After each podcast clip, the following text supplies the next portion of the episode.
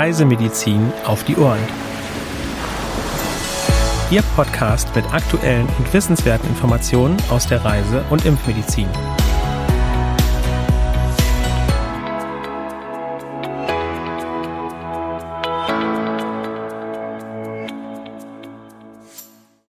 Liebe Zuhörerinnen und Zuhörer, wir begrüßen Sie zu einer neuen Folge Reisemedizin auf die Ohren am Mittwoch, dem 23.11.2022.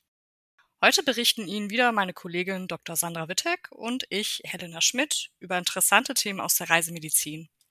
Ja, ein herzliches Willkommen auch von mir. Ich freue mich, dass Sie dabei sind. Helena, womit starten denn heute unsere aktuellen Meldungen?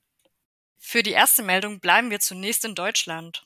Mitte August wurde bei uns die erste menschliche Infektion mit Westnilfieber in diesem Jahr gemeldet. Bis Mitte November wurden insgesamt zehn Infektionen bestätigt. Betroffen sind Berlin, Leipzig und die Landkreise Harz, Saalekreis, Vogtlandkreis und Salzlandkreis. 2018 wurden die ersten lokal erworbenen Infektionen mit Westnilfieber in Deutschland bei Vögeln und Pferden registriert. Im Spätsommer 2019 sind in Ostdeutschland erstmals fünf Menschen erkrankt. Im vergangenen Jahr wurden vier Infektionen beim Menschen verzeichnet. Das Virus wird durch Stechmücken übertragen. Es infiziert hauptsächlich Vögel, kann aber auch auf Menschen, Pferde und andere Säugetiere übergreifen. Achten Sie auf einen guten Mückenschutz. Und auch in Griechenland tritt das Westnilfieber auf. Seit Mitte Juli wurden auf dem Festland 283 Infektionen und 31 Todesfälle gemeldet. Besonders betroffen ist die Region Thessaloniki. Die Infektion kommt in Griechenland sporadisch vor. Achten Sie auch hier auf einen guten Mückenschutz. Und zuletzt blicken wir noch in den Libanon. Presseberichten zufolge wurde dort Anfang Oktober die erste Cholera-Infektion seit 1993 bestätigt. Betroffen war eine aus Syrien geflüchtete Person. Seitdem wurden circa 4000 Infektionen gemeldet. 20 Menschen sind verstorben. Betroffen ist vor allem der Norden des Landes. Es sollte auf eine gute Nahrungs- und Trinkwasserhygiene geachtet werden. Gegebenenfalls kann eine Impfung in Erwägung gezogen werden. Weitere aktuelle Meldungen finden Sie unter www.crm.de slash aktuell. Sandra, es gibt Neuigkeiten aus der CRM Fortbildungsabteilung. Was kannst du uns denn darüber erzählen? Ja, im nächsten Jahr wird es zwei neue Webinare mit praktischen Fallbeispielen zum Thema Hauterkrankungen in der Betriebsmedizin geben. Beide finden im Februar 2023 statt, haben jeweils einen Umfang von 90 Minuten und werden mit je zwei CME-Punkten zertifiziert. Das erste Webinar mit dem Titel Hautkrebs durch Sonne findet am 8. Februar 2023 statt. Und das zweite Webinar mit dem Titel Handekzeme am 22. Februar 2023, jeweils von 15 Uhr bis 16.30 Uhr. Ein Link zu weiteren Informationen und Anmeldemöglichkeiten haben wir Ihnen in den Show Notes hinterlegt. Wir machen weiter mit dem Reisemedizin Spezial. Helena, um was geht es denn da? Anfang November hat das RKI einen Bericht zu reiseassoziierten Krankheiten in Deutschland veröffentlicht. Wir zitieren jetzt auszugsweise aus dem Text. Die infolge der Covid-19-Pandemie eingeschränkten Möglichkeiten für Auslandsreisen haben wie schon 2020 auch im Jahr 2021 dazu geführt, dass deutlich weniger Fälle von importierten Infektionskrankheiten an das Robert Koch Institut gemeldet wurden als in den Jahren vor der Covid-19-Pandemie. Mit Ausnahme von Malaria und Hepatitis A lagen die Fallzahlen von importierten Infektionen 2021 sogar niedriger als 2020. In dem Bericht des RKI wird deshalb hauptsächlich auf diese beiden genannten Krankheiten eingegangen. Der Volltext des Reisemedizin Spezial steht CRM-Kunden im geschlossenen Mitgliederbereich zur Verfügung. Loggen Sie sich bitte dort mit Ihren Zugangsdaten ein. Den entsprechenden Link finden Sie in den Show Notes. Nun kommen wir zu einem Beitrag aus der Rubrik CRM Fachwissen. Hier geht es heute um das Thema Reisen in extremen Klimazonen. Sandra, welche Informationen hast du denn dazu für uns? Viele Menschen zieht es im Urlaub ja raus aus dem gemäßigten Klima, das in unseren Breitengraden herrscht. Sie begeben sich auf eine Wüstensafari, Tropenreise oder auch in die Polarregion. Im Folgenden wollen wir einige allgemeine Tipps für Reisen in diese extremen Klimazonen geben. Zunächst geht es um Reisen in der polaren und subpolaren Zone. Das Wichtigste hier ist es, warm und trocken zu bleiben. Das erreicht man mit entsprechender dicker, nässeabweisender sowie winddichter Kleidung. Wolle und Baumwolle sind schwere Stoffe und trocknen nicht gut, wenn sie einmal nass geworden sind. Besser geeignet sind zum Beispiel Mikrofasern und Vlies. Die Bekleidung sollte gemäß dem Zwiebelschalenprinzip getragen werden. Angefangen mit langer Unterwäsche, gegebenenfalls sogar Thermounterwäsche, darüber eine winddichte Hose und einen Pullover, zum Schluss eine winddichte Jacke und gegebenenfalls noch eine Regenhose. Als Schuhwerk empfehlen sich nässeabweisende, gefütterte und rutschfeste Stiefel. Bei Bedarf können noch Mütze, Schal und Handschuhe angezogen werden. Um exponierte Hautbereiche wie Gesicht und Hände vor kältebedingter Schädigung zu bewahren, eignen sich besonders gut fetthaltige Cremes, da die Haut die eigene schützende Fettproduktion bei niedrigen Temperaturen einstellt. Auch die Lippen sollten mit einem entsprechenden Pflegestift geschützt werden.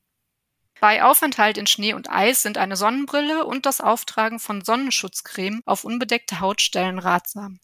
Insbesondere die Finger und Zehen sind der Gefahr von Erfrierungen ausgesetzt. Bei Warnzeichen wie Schmerzen, Kribbeln oder Taubheit müssen sie sofort gewärmt werden.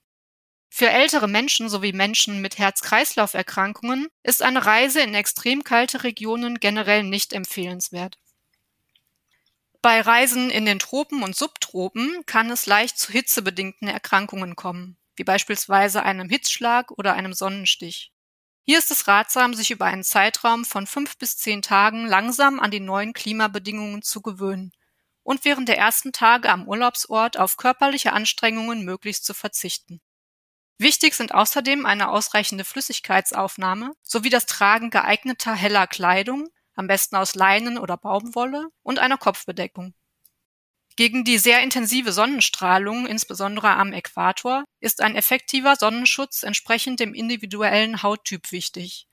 Die Mittagssonne sollte am besten komplett gemieden werden.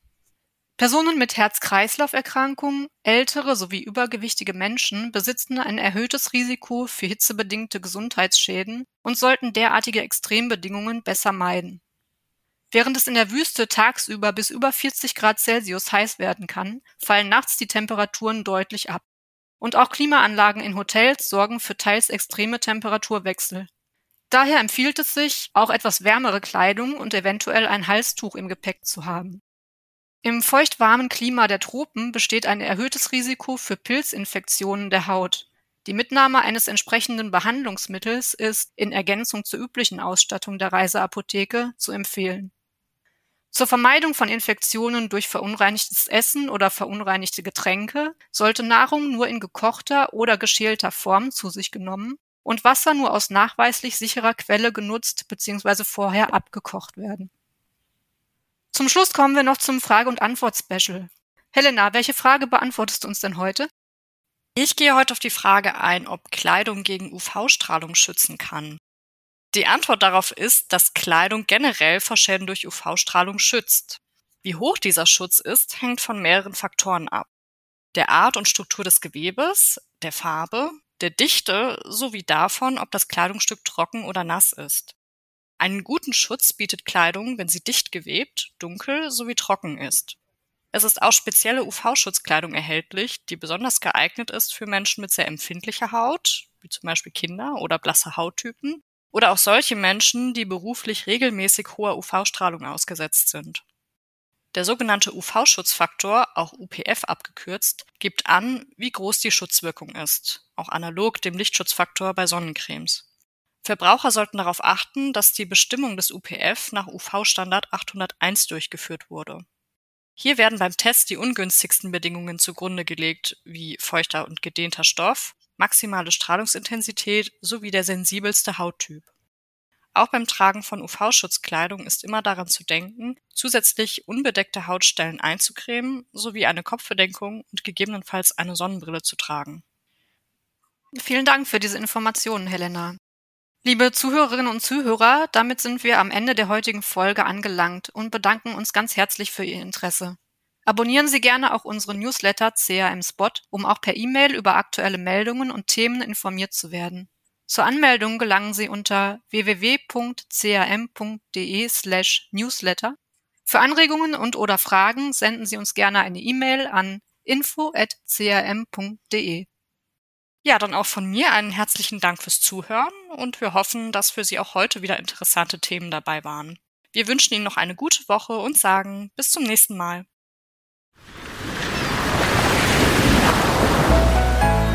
Dieser Podcast ist eine Produktion des CRM, Zentrum für Reisemedizin.